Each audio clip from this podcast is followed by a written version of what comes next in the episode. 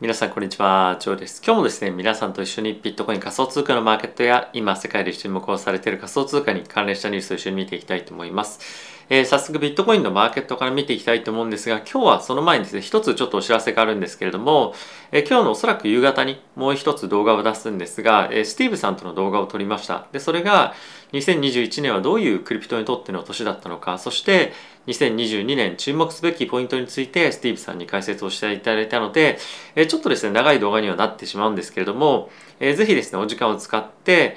じゃなくて作ってですね、えー、見ていただけると非常に嬉しいです。えー、スティーブさんからですね、ぜひこのトピックについてお話を、した方がいいんじゃないかっていうことで、皆さんにとって非常に有益な内容になっていると僕も思いますし、まあ、今後の投資のヒントとなるようなポイントだったりとか、今のマーケット下落のトレンドに対して、どういうふうに捉えるかっていうところのポイントにもですね一つ役立つんじゃないかなと思うので、えー、ぜひそちらの方も動画を見ていただけると嬉しいです。はい。ということで、マーケットを見ていきたいと思うんですけれども、えー、現在ですね、ビットコインは、4万1700近辺まで下落をしてきています。で、これはですね、株式マーケットの下落にま伴ってというかですね、金利上昇のま勢いに飲まれているような状況には今一つあるんではないかなと思うので、まあ、特にそのクリプト関係で大きくマーケットでニュースが出てるとかっていうような感じでは正直ないですよね。はい、でイーサリアム同様なんですけれどもこちらも31。2 7というところまで下落をしてきています。で一時期はですね、えー、とまた3000台ところまで下がってきてはいるので、え、ちょっとやっぱり短期的にはまだ下が意識されるような株式市場も含めて、え、状況ではあるんですけれどもまあかといってあのまあ恐怖で今どんどんガツガツ売りが出てるみたいな感じっていうよりもまあレンジでの動きの中で、え、金利がま上下していく中で少し揺さぶられてるぐらいな感じなのかなと思っております。一応ですね、金利のマーケット、ちょっと見ておいた方がいいのかなと思うので、これは米国の10年債ですね、一気にドーンと伸びていますと。で、今日ちょっと金利が伸びすぎてしまっているのは、もう一つ別の理由もやっぱりありまして、今日はですね、本当であれば、えっと、フェットの方から、アメリカの中央銀行の方から、えマーケットでですね、えっと、債券の買いっていうのが本当は入る予定だったんですね。ただしそれが、まあ、テクニカルイシューっていうのが、まあ、起こったらしくて、債券債券の買いっていうのがまあできなかったとオペレーションができなかったっていうところもあってちょっと金利が上がりすぎてるっていうところもまあ今の今日のタイミングでは一つ理由としてはあるんじゃないかなと思うので、まあ、これについてはそのちょっと突発的なあのまあいろんな要素も含まっていて上がってるというふうにまあ留めてもらあの理解していただいていいかなと思います。で一応ですねちょっと今のこれが株式市場の状態なんですけれどももう真っ赤っかみたいな感じになっていて非常にまあ厳しい状況が引き続き続いているっていうのはあの現状としても正直あるかなと思いますけれども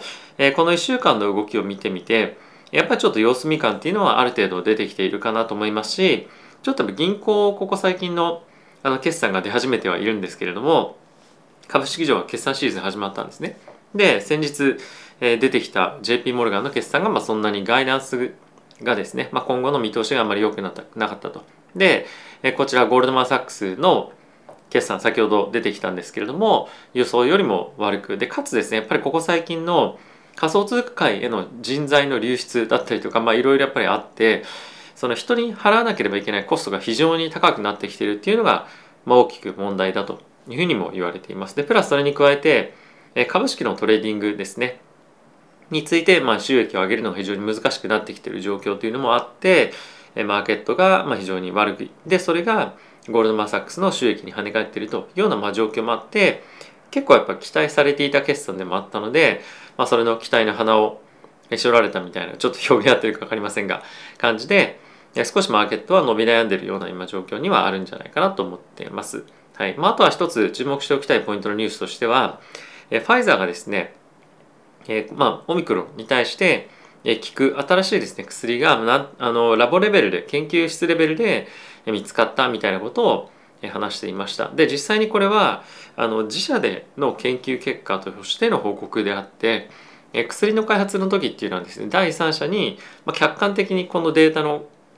数値を見てもらっていいか悪いかみたいなピアレビューっていうのがあるんですけどもそういったものは一切やられてはないものなのでまあ、あの今後どういうふうに薬につながっていくかっていうのはまだ全然わからない状況ではあるんですけれども、まあ、一応こういった薬の開発っていうのが現在進められていますというのがニュースとしては出ていました。はい、でもう一つあとちょっと見ておきたいなと思ったのがあの PWC というですねまああのグローバルにコンサルをやってる企業があるんですけれどもそこがいろんな企業の CEO に、えー、2022年の見通しどうですか？っていうふうに聞いてみるとグローバルで見ると、えー、非常にいい77%というですね10年ぶりぐらいだったかな？すごいいいあの見通しになってるそうなんですね。でそこになんと日本もあの非常にあのいい見通しで入っているというなんともあの驚きの数値ではあるんですけれども結構やっぱりインドとか、まあ、そういったところを新興国も含めてです、結構いいような、まあ、数値を、えー、叩き出しているというのがまあ現状らしいです。でちなみにアメリカがですねあの昨年が88%いいよというふうに言ってたんですけれども、えー、今年については70%というところでちょっと厳しいような数値にはなっているので、まあ、マーケットとして、まあ、これをどういうふうに反映するかっていうよりもあのまあグローバルで見ると引き続きいい状況っていうのが期待できるんじゃないかっていう反面まあ一番おそらく重要なアメリカこの辺りはちょっと厳しい状況にはなってるかなというような感じです。はい。はい。で、ここから仮想通貨に関連したニュース見ていきたいと思うんですけれども、まあ今非常にビットコイン厳しい状況にはもちろんあるんですけれども、結構ですね、ここ最近いろんなそのオンチェーンのデータを分析している方々と話をしたりすると、まあ、結構楽観的なんですよね。で、こちらのチャートちょっと見ていただきたいんですけれども、これは何を表すものかっていうと、このオレンジの線が、今ビットコインを持ってる人たち、マーケット全体のビットコインを持ってる人たちの中で、何割が利益が出てるかっていうようなチャートになってますと。で、こちらに70%っていうふうにあるんですけれども、まあ今大体、まあ逆の言い方をすると、3割の方は、今ちょっと赤字になりそうな局面に差し掛かってますよというような状況になってるんですね。でこの3割っていうのはヒストリカルに見て非常に重要なポイントになっていてこの3割の人がロスを持っていますというようなタイミングで、まあ、結構反転をするところが多いと。でまあそれ何を意味するかっていうとちょうど今ぐらいのビットコインのレベル4万から4万3千ぐらいをまあ、一つのポイントとして反発をしていくんじゃないかっていうような見方が結構出ていたりですとかあとはですねいろんな あの本当に見方もあるんですけれどもえっと、ビットコインの動きを、まあ、仮想通貨全般だったり株式もそうなんですけれども全般を動きをドライブする中でショートタームのホルダーの人たちがどういうような動きをしてるかっていうのは結構重要なんですよね。で何かなぜかっていうと、えー、ショートタームのホルダーの人たちっていうのはビットコインの動きに合わせて結構動くことが多いと。もしくは別の言い方をするとビットコインの動きをまあ、ドライブするような動きに、まあ、チャート的には見えなくもないというような感じなんですけれども、えっと、これ過去のトレンド見ていただいても分かる通り、このビットコインが上がっていくタイミングで、ショートタームホルダーの保有量っていうのもガーッと上がっていってると。まあ、このオレンジがビットコインのショートタームホルダーが、の数がどれだけいるかっていうのを表す数値になっているんですが、まあ、これがですね、まさに今、どんどんどんどんこの上がってくる局面になっている、もしくは今底打ちになってきているというような状況になっているので、まあ、一旦ここで下落トレンドっていうのは終わりで、ショートタームフォルダーがここで入ってくれば一気にグワッとドライブされるような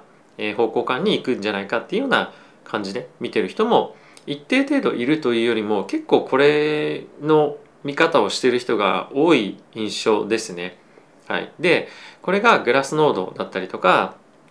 あとはクリプトクワントですね。あの両方ともオンチェーンのデータの分析をしている会社なんですけれども、両方とも同じような見方をしているというのは非常にえ興味深い内容だなと思いました。で、実際に、まあ、先日もちょっと触れたんですけれども、ファンディングレートについても、まあ、結構ですね、あのポジティブに転換してきてるんですよね。で、これ赤がちょっとプラスに行き過ぎだよっていう数値で、え緑がですね、ちょっと弱気ですねっていう数値にはなってるんですけれども、この弱気の数値を出してはいるんですがマイナスのファンディングレートっていうところからもうプラスに戻ってきてるっていうところの通貨だったり取引所が非常に多いんですね。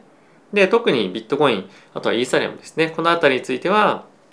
まあ、非常にいい、えー、環境にファンディングレートっていうところを見るとなってきてるっていうのは非常に面白いかなと思っていて今マーケットのそのちょうど反転期って言ったらおかしいんですけどあのファンディングレートで言うとマイナスからプラスに、まあ、転じてってるような、状況ではあるので、まあ、その辺りを見てみると、まあ、最悪期を出したっていう言い方はあの全然したくないんですけどもちょっとトレンドの転換期にあるような雰囲気っていうのはなんとなく出てきてるというような印象はあのファンディングレートっていうものを見るだけではあるかなとは思っております。はい、でもう一つ見ていきたいポイントなんですけれどもえー、これはですね仮想通貨ビットコインかあの界隈で、まあ、非常に有名なテックアナリストのテックデブさんという方がいらっしゃるんですけれども、まあ、その方がですね、え、これ過去の分析でここの上の線がビットコインの動きですね。でもう一つこのオレンジのラインがあるんですけれどもこれがですねビットコインのアクティブアドレスですねが、まあ、アクティブアドレスじゃないかニューアドレス新規のアドレスがどれぐらいビットコインに、生まれているかっていうのの推移になってるんですが、ま、これとビットコインの価格っていうのが、まあ、かなり相関高いですよというふうに言っていてでかつこれにはサイクルがあると。でここに見ていただければ分かる通り、まあ、ちょっとこっちの方が分かりやすいですかね。あの第 3, 3つステージがありまして、まファーストステージがまずこの黄色のポイントですね。ぐっと増えてまた減りますと。でぐっと増えて減ってぐーっともう一回増えますと。でこれが一つのピリオドなんですね。でそういうふうに言っていてで彼としては現在のこの、相場については大きく増えてまた減って大きく増えて減ってで次の第3ウェーブがこれから来るんですよっていうふうにまあ言っていますと。なので今はひたすらそのリカバリーを待つような状況にあるというところを言っています。でこれもあのこのテックデブさん有名だからっていうわけじゃないんですけれどもさっきのと同様に、まあ、結構ですねテクニカルアナリストおよびあとはオンチェーンのアナリストも含めてこういう見方をしてる人が結構多いと。であとはそういったファンディングレートだったりとかあとは先物市場およびえー、オプションの市場を見てみてもちょっとやっぱりですねダウンサイドを見る方向感を持ってる人が減ってきてるっていうのは今のところ今のところ事実だなというのは僕も感じています。なのであのだからといって大きくがっつり仕込みますよみたいな感じではないんですけどもあのこの局面でもあの仕込みみたいのはちょっとやめずにしっかりとコツコツコツコツ買っていくっていうのはやっていきたいかなと思っています。まあ人によってはちょっとがっつり買おうみたいな人も実際にはマーケットの中にはいて、まあ、それがいいか悪いかっていうのは別なんですけれどもあのそういった動きも見られてるっていうのは事実かなと思っています。まあ、あとはですねやっぱり結構その安心感ではないんですけれども、えー、さっきスティーブさんとも話をしていてやっぱり機関投資家のお金がどっかに控えてるんですよね。でそれがまあ、4万割れたら入ってくるとか入ってこないっていう話ではないんですけれどもやっぱ今年についてはどっかのタイミングでそういった大きい資金が入ってくるっていうのは非常にやっぱ期待感高いと。でこれは集めたお金は使わないってことはまずありえないんですね。そもそもやっぱり投資の世界の中では。預かった分そこから何パーセントかのフィーっていうのはやっぱりもらわなければいけないので、まあ、しっかりと投資活動を行わなければいけないっていうのがやっぱりある程度投資家とえー、まあその運営側っていうのはあるので、まあ、どっかのタイミングで入ってくるでしょうと。でそういうふうに考えるとやっぱりものすごい大きなドライブがあるかどうかっていうのは別として、えー、ある程度の下支えっていうのは正直実際のところあのあるんじゃないかなと思います。でプラスまあやっぱりそういった集めたお金を使わないことによって来年以降お金があの集められなくなったりもするのでまあそういった事情もあってあのどっかのタイミングではグッと入ってくるんじゃないかなと思うので、まあ、その辺りについてはあのまあ悲観的になりすぎずにしばらくちょっとあの長い目で見ていきたいっていうのはあるかなと思っています。はい、でここからちょっとニュースもう一つ、えー、もう一もう一つというか、まあ、こういったマーケットではないニュースですねちょっと見ていきたいと思います。はい、でインテルがですねあの今回改めてビットコインのマイニングに使うもしくは使ってもいいような、えー、非常にあの energy efficient。日本語で何て言うんだろう。あの熱効率がいいとかっていうんですかね。の、えー、チップを開発しますと。で、まあ、これはですねあの NVIDIA の方が以前、まあ、これ今もしかすると方針変えてるかもしれませんがマイニングに使うチップ、まあ、マイニングにはチップが使えないように制御をかけてるっていうような発表をしていてでインテルはそれに対して、えー、マイニングにもしっかりと使えるような高精度なまあ、非常にいいチップを開発しますということを今回発表していました。で、まあ、これについてやっぱり非常に一つあの心配なのがいろんな外の業界からやっぱりビットコインのマイニングについては、まあ、印象がものすごい悪いんですよね。やっぱりその温暖化っていうところが非常にもしくは温室効果ガスの排出っていうところを、えー、まあ注目されてるポイントがある中で、まあ、こういった開発を進めるもしくはこういったプロダクトを売るイコールビットコインのマイニングを増長するイコール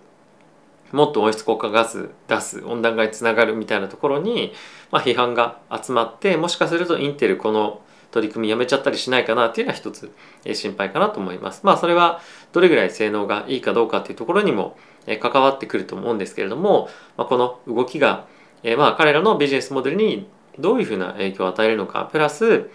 外からの圧力がどういうふうにかかってくるかっていうのは注目したいポイントの一つかなと思っています。はい、でもう一つなんですけれどもマイクロソフトがですねなんと69ビリオンの買収を行いました。でこれゲーム会社で、えーと、アクティビジョン・ブリザードというですね会社を買ったんですけれども、約日本円で7兆円を超えるような規模の買収を、行いました。でこちらにもある通り、メタバースに今後本格的に、彼らが入っていく一つの足がかりとして、今回買収をしたと思うんですけれども、まあ、有名なところで言うとえー、コール・オブ・デューティーだったりとかあとはワークラフトですかね、まあ、あの僕もそんなに詳しくはないんですけれども、まあ、世界でもかなりあの有名でプラスあのなんていうんですかね、まあ、結構その開発っていうところにもしっかりとあの注力をマイクロソフトが、まあ、委託じゃないですが、まあ、一緒にやっていけるようなところというところで今回この買収をしたということらしいです。で、マイクロソフトについては、まあ、Teams っていうアプリがあるんですけれども、あの、まあ、いわゆるそのコミュニケーションアプリで、まあ、Zoom だったりとか、まあ、あとは Slack ですねそういったのと、まあ、両方合わせたような機能を持つものを Teams っていうものがあるんですが、まあ、そういったものの中にメタバースを組み入れていくとか、まあ、結構ですねマイクロソフトについてはメタバースへの本気度っていうのが高まってるんですね。でそういったこともあってこういった、まあ、技術だったりとかプロダクトを持ってる会社を買収してどんどんどんどんメタバースの方向に向かっていくっていうような形になっていくとでこれって本当に大きいなと思っていてやっぱりマイクロソフトだったりとかあとは他の GAFAM のあのメタもそうなんですけれどもやっぱりこういったメガのメガ級のあの会社のサイズのところが動くともうそれを追わざるを得ないっていうところもあったりとかあとは彼らに会社を買ってもらうためにあの結構開発を進めたりとかっていうようなこともあったりとかあとは彼らはそのベンチャーキャピタル持ってたりもするのでどんどんどんどんあのそういった方向感に資金が今後入っていくと思うんですよねさらに。でそう考えるとやっぱりまた2022年そしてまあその先ももっともっとメタバースだったりとかそのブロックチェーンのテクノロジーを使った技術に対しての投資が進むんではないかなと思うので、まあ、この辺りもっともっと本当に、まあ、特にやっぱ GameFi 今年注目されてますけれども、え、熱を帯びてくるんじゃないかなと思ってます。はい。あそうだちなみに昨日 TrustPad で元素騎士がえー、まあ IDO ですかねあの終えたんですけれども、まあ、非常に活況だったということでやっぱり GameFi の勢い非常にあるなというのはその辺りを見ても感じました。はい、で、えー、もう一つニュースなんですけれども FTX の CEO ですね、えー、サムさんなんですが、まあ、今回えっと、ポッドキャストに出演をしていたということもあって、まあ、それに関連した、えー、記事でもあります。で、えー、現在の規制については非常に、えー、難しい、えー、状況にあるんですけれども、まあ、今回のこの規制っていうものを抜けていく中で仮想通貨もしくはそのブロックチェーンのテクノロジー界隈の、あ、る程度の規制っていうのが整っていって機関投資家だったりとかっていうのも今後入ってきやすくなったりとかもちろん個人もそうなんですけれどもよりその規制っていうものを乗り越えた先にある未来っていうのは、明るいんじゃないかっていうふうに、お話をしていると。でもちろんここにもある通りバランスとオン・ア・ナイフ・エッジって書いてあるんですけれどもまあ、このナイフがあってこのナイフのエッジに今バランスしているような状況ではあるんですけれども、えー、コーシャスリーオプティミスティックというふうに言っていました。でまああの非常に気をつけてはいるけれども前向きに見ていますよということですね。はい、まあこれについてはあのスティーブさんも言ってましたしやっぱり規制っていうのがある程度整ってないと入ってこれない入ってきづらい投資家っていうのは実際いると。でシタデルの社長まあこれ世界的に非常に悪名高いヘッジファンドなんですけれども彼らも同じようなことを言っていて規制が整えばボラティティが高かろう高かろうが何だろうがもう入っていくよっていうのは言ってるんですね。はい、なのでやっぱり今マーケットに必要なのはある程度投資家が入りやすい環境なのかなっていうのは正直ちょっと思ったりはしますね。はい、あとはこちらも同様で、えー、ポッドキャストの中で語られている一部の、えー、記事なんですけれども、えー、Three Most Promising Blockchain Bridge Bitcoin Besides Bitcoin and Ethereum っていうふうに言っていますと。でビットコインとイーサリアム以外にまあ3つ非常に